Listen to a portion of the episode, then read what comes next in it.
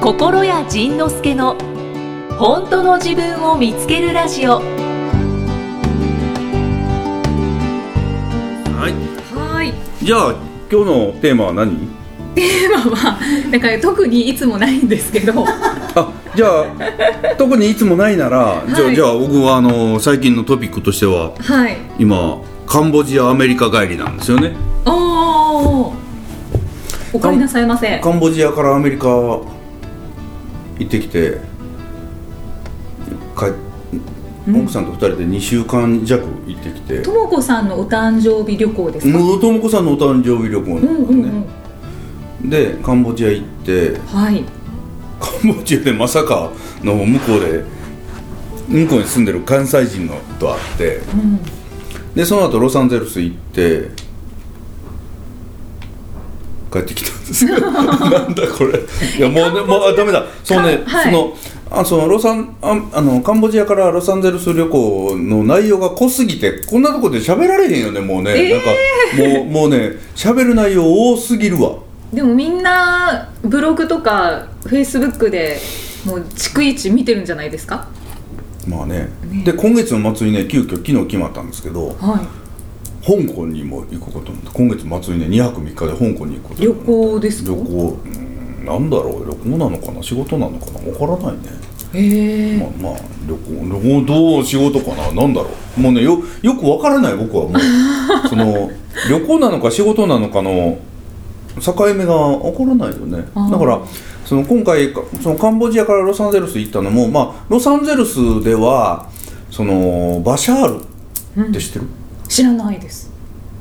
わかんない。バシャールっていうバシャールメモしとこう。バシャールメモしといてはい。その宇宙人え、なの、バシャールがですか。うん、バシャールがどういうことですか。エササニ星っていう星がこの宇宙の中にあってエササニセエササニ星っていう星があって、でそこのエササニ星にバシャールというはい人なのか存在なのか宇宙存在なのかわからないけれども、そういう我々よりもそのちょっとし進化っていうのかなもう違う次元に行ってる人たちがどうやらいて、 でそのアメリカにダリル・アンカというおじさんがいて、はいダリルアンカはいダリル・アンカというおじさんがいて、メモメモダリルアンカはいその人のところその人がチャネリングをして。うんそのバシャールという宇宙存在の言葉を伝えるうん会がよく催されててスピリチュアルじゃないですスピリチュアルだよかはでそしたらそのそのチャネリング来てるそのダリル・アンカさんの中に来てるバシャールに対して、まあ僕らが見てるのは日本人なんですけど日本人の人がいろんなこれはどうなんですかあれはどうなんですかこう悩みの相談したり質問したりしたら、そのバシャールが実はこれはこういうことなんだよああいうことなんだよということをこう教えてくれるわけあくれるへえでそれもその僕は別に何何のチャネリングもしてないし何が見えたり聞こえたりするわけでもないので、何か質問されたら「えーっとあれはねそうやねうーんあー」ってこう悩み倒して答えを出すんだけど知恵を絞ってですねそうそうそうそうそう、もうこの脳みその中のフルフル稼働させて答えを出すんだけどその人はチャネリングしてる間は質問されたら「それはね」ってこうもうねもうもうその瞬時に答えをもう出るわけ、へー何のためらいもなくもう引き出しから出してくれるみたそいうなそうそうそうこれはいはいってはいはいはいはいはいはいあで他ははいはいはいはいってもうすごっパパーンと答えが出るわけはでまあそれにその質問した人が納得してるのかしてないのかまでは分からないけれども、えーまあ、今回もその会にそれもその穴口恵子さんがねあおのーやってる会だったんですけど、へーその会に出席して、あはいずっと聞いてたらなかなかのこれがまた面白い答えがいっぱい出てくるわけ、うんうんうんなんか印象的なのありましたかあ印象的なのはねそのね、うんとまあ、この人のところからなのかなそのワクワクすることに、んワクワクすることをやろうっていうその常に言い続けるの、うんワクワクすることをやろうっていうことを言い続けるんだけれど、そしたらまあ奥役したことをやろうって言ったら「んはいまあはい」みたいな感じやんかはいはいででもそのまあ僕もそのもうこの人のことは10年10年以上前から知ってて、もう本とかもいっぱい出てるのであこのダリール・アンカさんえっとですねバシャールという名前でねあババシャールそうそうそうバシャールえーよく本も読んでたん読んでてそのワクワクすることをやろうっていうことはねよく言ってて、でまあ僕も今はこの数年をずっと好きな好きなことやろう嫌なことやめようっていうことをずっと言ってて、うんで今回まあまあそれはまあ自分でも言ってるしそういうこともずっと耳にしてきたし目にもしてきたのであれなんですけど今回のそのチャネリングの現場にいて一つ気づいたことが、その楽しいことをやろうっていうことの意味をちょっと改めて知ったんだけれど。おー知ったというかね、まあまあそれがその人たちのあの人たちの言ってる本意本意なのか合ってるのかどうなのかわからないんだけど、うん僕が感じ取ったことははい例えば楽しいことと、楽しいこととね怖いこと嫌なこと不安なことって同時に起きることがよくあるのよね。うん例えばえっとイキさんがね、ぜ前回の時のことを言うと、は例えばポッドキャストの収録は楽しかったよね、うん楽しか楽しかった楽しかったですよ楽しかったけれど楽しかったけれど同時に次の約束の時間に遅れるんじゃないかという不安もあったよね、うんうんはいでこのね僕らはその不安と楽しいがあった時に、割とこの不安恐れの方を解消する動きに出るわけよ、うーんはいはいつまり楽しいことが今楽しいことをやってるけれども明日の朝起きれなかったら困るからということで楽しいことを終わらせる、だからものすごいお腹空いてて今目の前にものすごい美味しい料理があるけれどもこっちで誰かが怒ってると、そしたらそっちを先に解解決しようとするよね、うーんつまり楽しいこととやり楽しいことやりたいこと好きなことと不安恐れのことが両方あった場合にはいどっちを選ぶのかどっちを優先するのかって言ったら多くの場合このね不安を潰す嫌なものを解消する解決する方に動いちゃうんじゃないかなって思ったわうーん確かにけだからということは常にワクワクすることをやりましょうっていうのはこっちの不安恐れはあるけれども、あえてこっちをやろうみたいなあえてそう、はいね、はい例えば今目の前にものすごい美味しいラーメンが出てきました、はいでもこっちで怒ってる人がいます怒っててもラーメン食うという、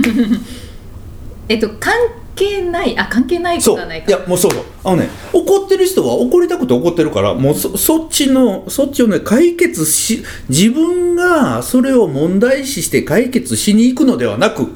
私は常に嫌なことと普通のことと楽しいことがあったら常にこの楽しいことを最優先させていくことが一番大事なんじゃないかなってはいで例えばじゃあそれが自分の実生活の中に落とし落とし込んできたらそのラーメンがっていう話も当然あるんですけど例えば自分が旅行に行きたい、そしたらでもこっちで奥さんが怒ってるはいそしたら自分このねつまりワクワクすることと不安恐れが今同時にあるわけそしたらこのワクワクすることをやるためにこの不安を先に消しておこうってこっちに動き出すんやけどそこで下水人は奥さんが男っとろうがそれで旦那さんが怒ってようが私は楽しいこと旅行に行くって言っちゃうわけよね ああはいでそれができるかどうかっていう話やと思うのはいその不安とか、うん怒りみたいなのが、うんなんか強いんですそう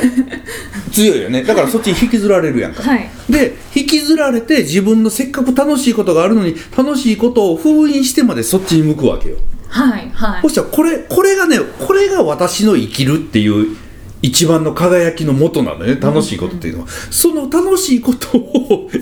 ややめといて不安な方に引きずられるわけうーんでこれっていうのはその例えばこのポッドキャストでも、まあ、あのブログでも何でもそうだけどいいコメントいっぱい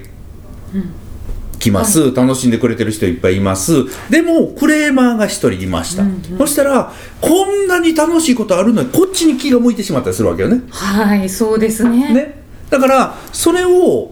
こっちに気を向けるのかこの嫌な方に気を向けるのかっていうのは僕が選べることなのようんうんうんうんはいでついついこのねマイナスのパワーっていうのはやっぱり強いから、なんかついついこっちに向いてしまうんだけどそれでもなお自分はワクワクする方を向けるかどうかうーんっていう、そこはね自分の中の覚悟というか、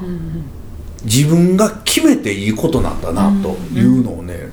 その時に今回のそのバシャールの空間にいた時にはそれをねすごく感じたのね。うん確かに選べますよね、それでいくと、うん私はこの2018年、うん、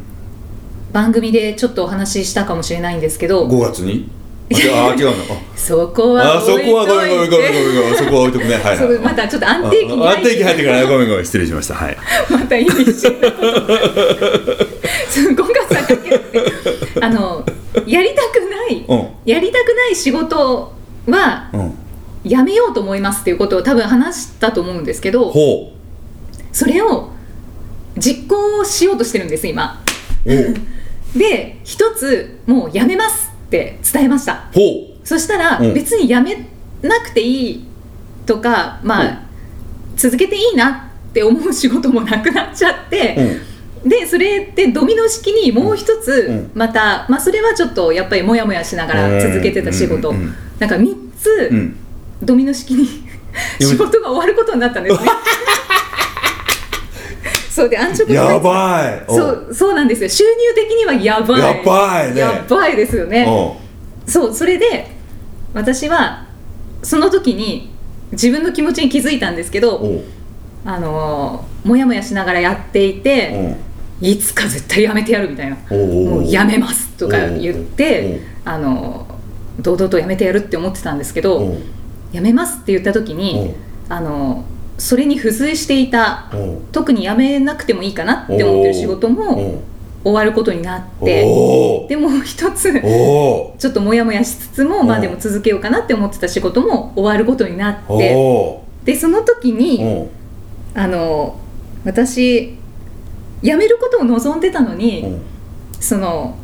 なんか不満不満がありながらも、うん頑張る私みたいなのを演じてたんだなと思っ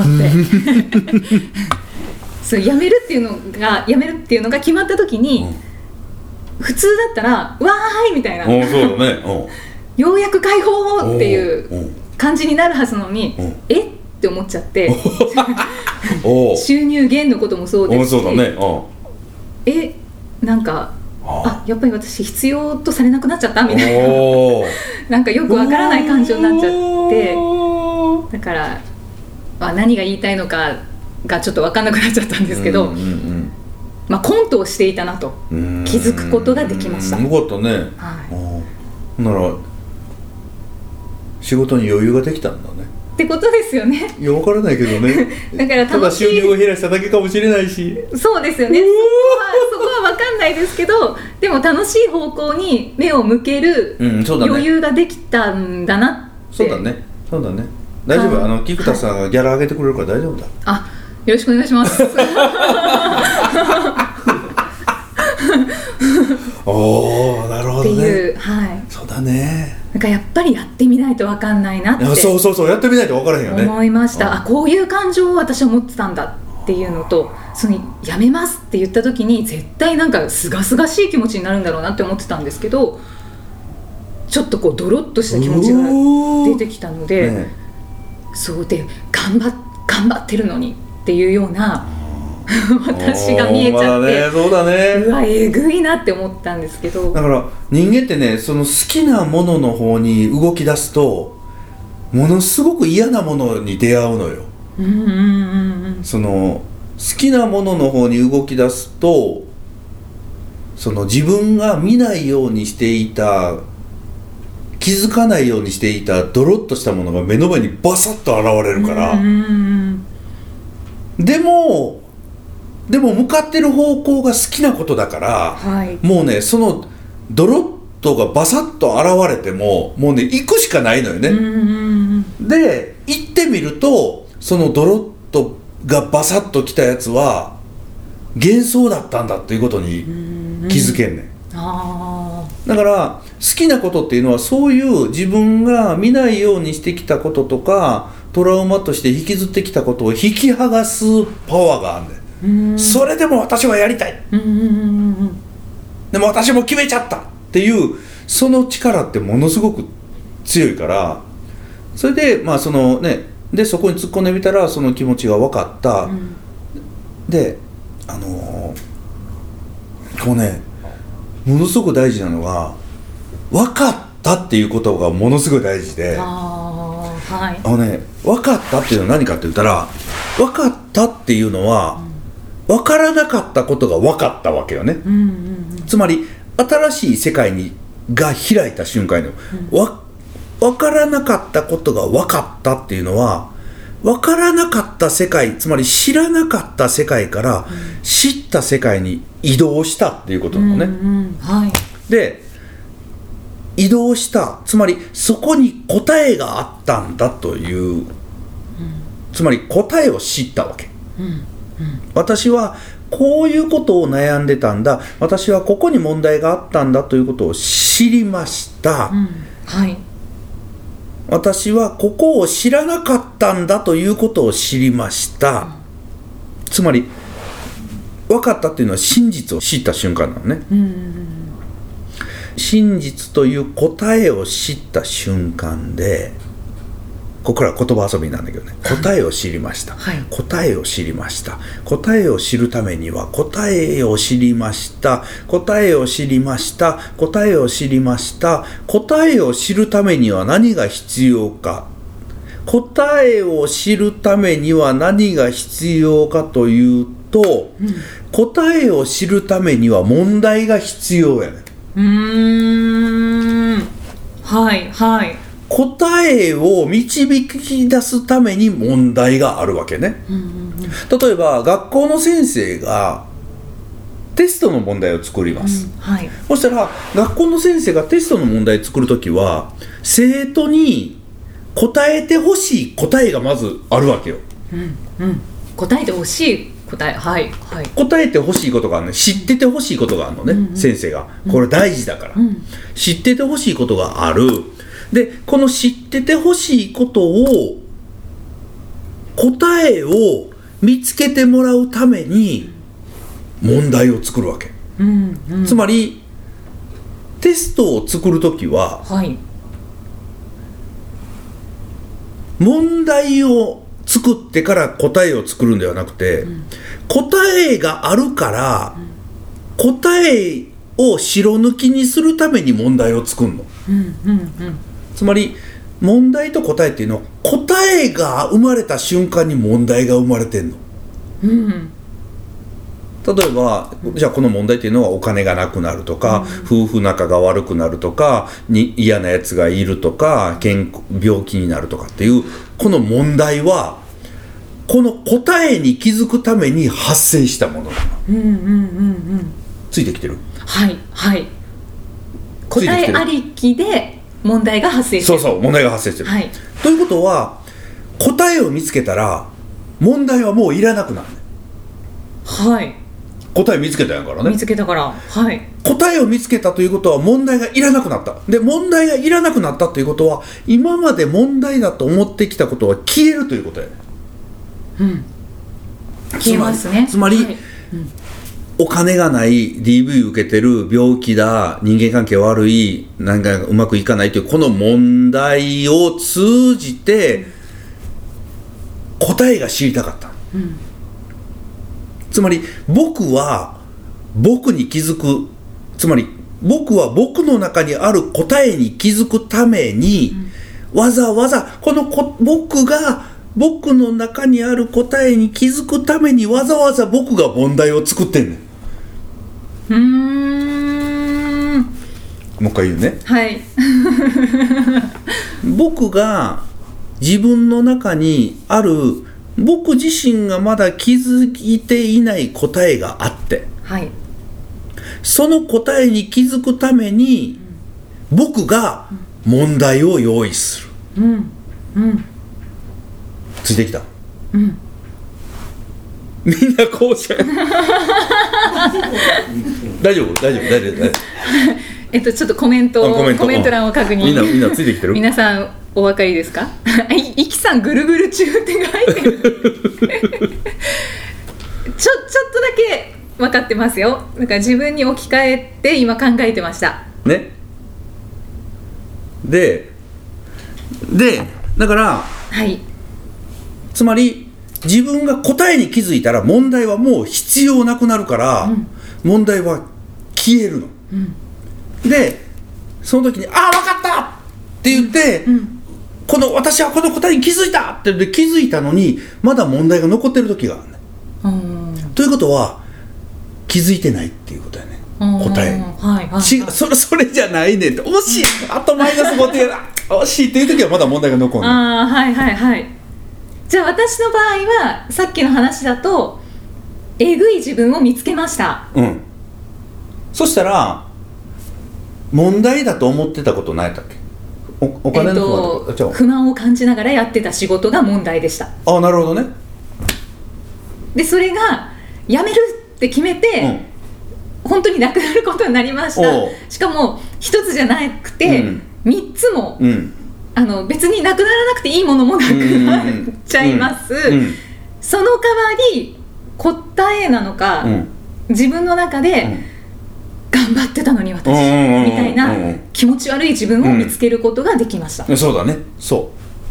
だからその仕事はもうなくなるからうん問題解決というか、うん答えが見つかったってこと、うえっといや私の中にそういう気持ちがあったんだということが気づくために、はいかん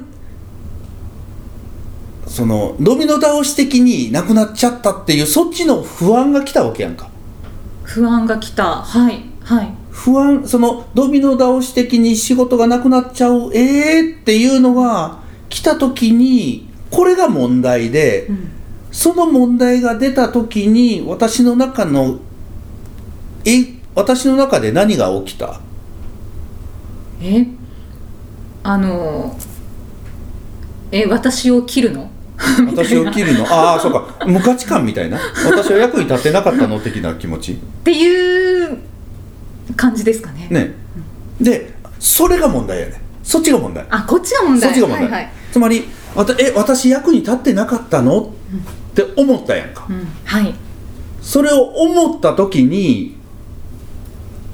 何に気づいたかやねうん私は役に立ってなかったんだうんうんということは私は一生懸命役に立とうとしてた認めてもらおうとしてたのかもしれないし、認めてもらおうとしてたということは私は自分のことを認めてなかったのかもしれないし、そのあ私はまだ無価値観を持ってたんだなあはっってあここであはって笑えた時にあ私はもう認めてもらえなかったがこんなこんなことはもう問題じゃないんだってこっちがシュワッと消えんねんちょっともう一回ポッドキャストでうん、配信をぜひ聞いてく聞きださ直い。します。 自分が出てるのに改めて聞いてちょっと待って勉強しますみたいな。みんなどうみんなみんなどうつ伝わったみんフなレイッシュのコメントは、ジンさん天才ェイ 何が難しいって。難しいねだから、まあええよなんとなくでなんとなくでいいわ要要は要,、まあ、要は要は問題だと思ってたことは問題は答えに気づいた時に消えるはい。問題と答えでパーンって消える、うんうん。から問題がまだ残ってる時はまだ答えに気づいてない、それだけのことかなことあの簡単に言うとね仕組み仕組みとして言うと仕組みは、うんうん。分かっただから仕組みは分かりました。でででさらにさらにもっと面白いのが問題がここにあるとするやんかでその答えがこれを問題だと思ってたことが答えだったりもするのね問題にしなくていいことを問題にする人なんだ私はっていうことに気づいた時に、あはって笑えたらこっちがあはって消えんねんあ要はねなんかその答えを見つけた時ってねちょっとした「あはっ」ってこの「あはっ」これがくんのーそれが解決の印ですそうそうそうだからそれがそうで「あはっなんだわたアホだったな」というこれがコントに出会った瞬間コントの答えを見つけた瞬間であり、うんうんうん自分が勝手に被害者になってたんだなということに気がついた瞬間であったり自分が勝手に拗ねてただけなんだなとか自分が本来あるものをないないないって言ってたああほだああバカだったな私っていうことに気づいた瞬間ってもう,、ね、もう苦笑いしかないのよ。あああいってそうそうそれに気づいたらこの問題さっきまで問題だと思ってたものはポワーッと消えるこの世の中のシステムはい公式うんそのバシャールは公式フォーミュラっていう表現をするんだけどフォーミュラフォーミュラだからあの私の言ってることは哲学ではないとうんうん物理学なんだとつまりーこれをこうしたらこうなるというこの仕組みなのねだから僕は今ずっと言ってたのも答えを見つけたら問題が消えるこれ仕組みだからあだからその概念でもないし何でもなくてもうこれをこうそういうもんなんだーそれがおかしいと言おうが仕組みがそのなんか理屈がわからんだろうがそういうものなんだというーうーんことです仕組みは分かりましたフォーミュラフォーミュラ公式今日すごいイキさんの質問奥が深い奥は深いね、本今当ですか日イキさんが活躍してるよ本当ですか活躍してるもういつも活躍してないからもうメッセージもメッセージも質問も何も紹介しないでダメダメダメいっぱい来てますからすみません私の質問とか疑問ばっかりじゃあそうじゃああそうそう、うん、こうこの人面白いことスマホがどうやって動くか仕組みが分からなくても僕ら見れてるもんねだからそうですねんそういうものだということをね知ってればいいねおいやこれはポッドキャストをもう一回聞かないとうんうん、これはね何回か聞くといいよねはい僕はでもその頭の中でもこれはもう分かっちゃってるからん分かっちゃってだからいつも僕はそのどんな真剣な悩みとかひどい悩みとか苦しい悩み聞いても はいあはってこっちでちょっと「あは」って言っちゃうのよね先にね「あは」 あはあはって言っちあゃはあはおじさんになっちゃうんでうすそう「あははおじさん」になっちゃうごめんなさい失礼しましたおじさんなんて言っちゃっいやいやいいですおばさんじゃないから大丈て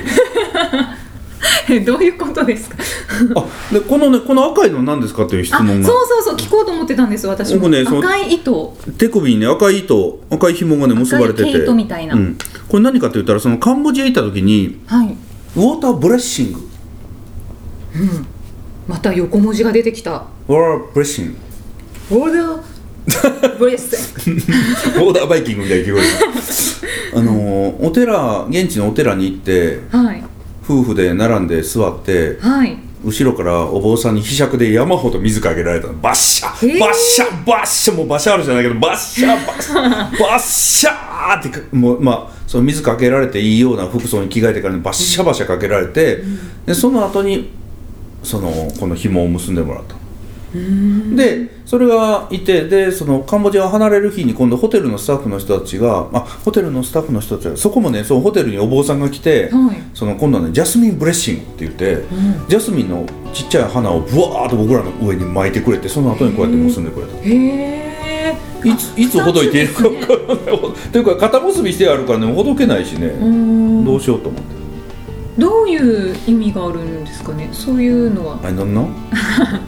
OK」あいやいや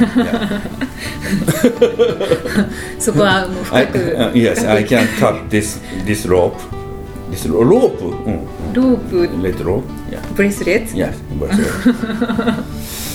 uh, トそういう思い出 思い出話でした、はい、思い出話その次回はどんな気づきのお話が出てくるのかお楽しみに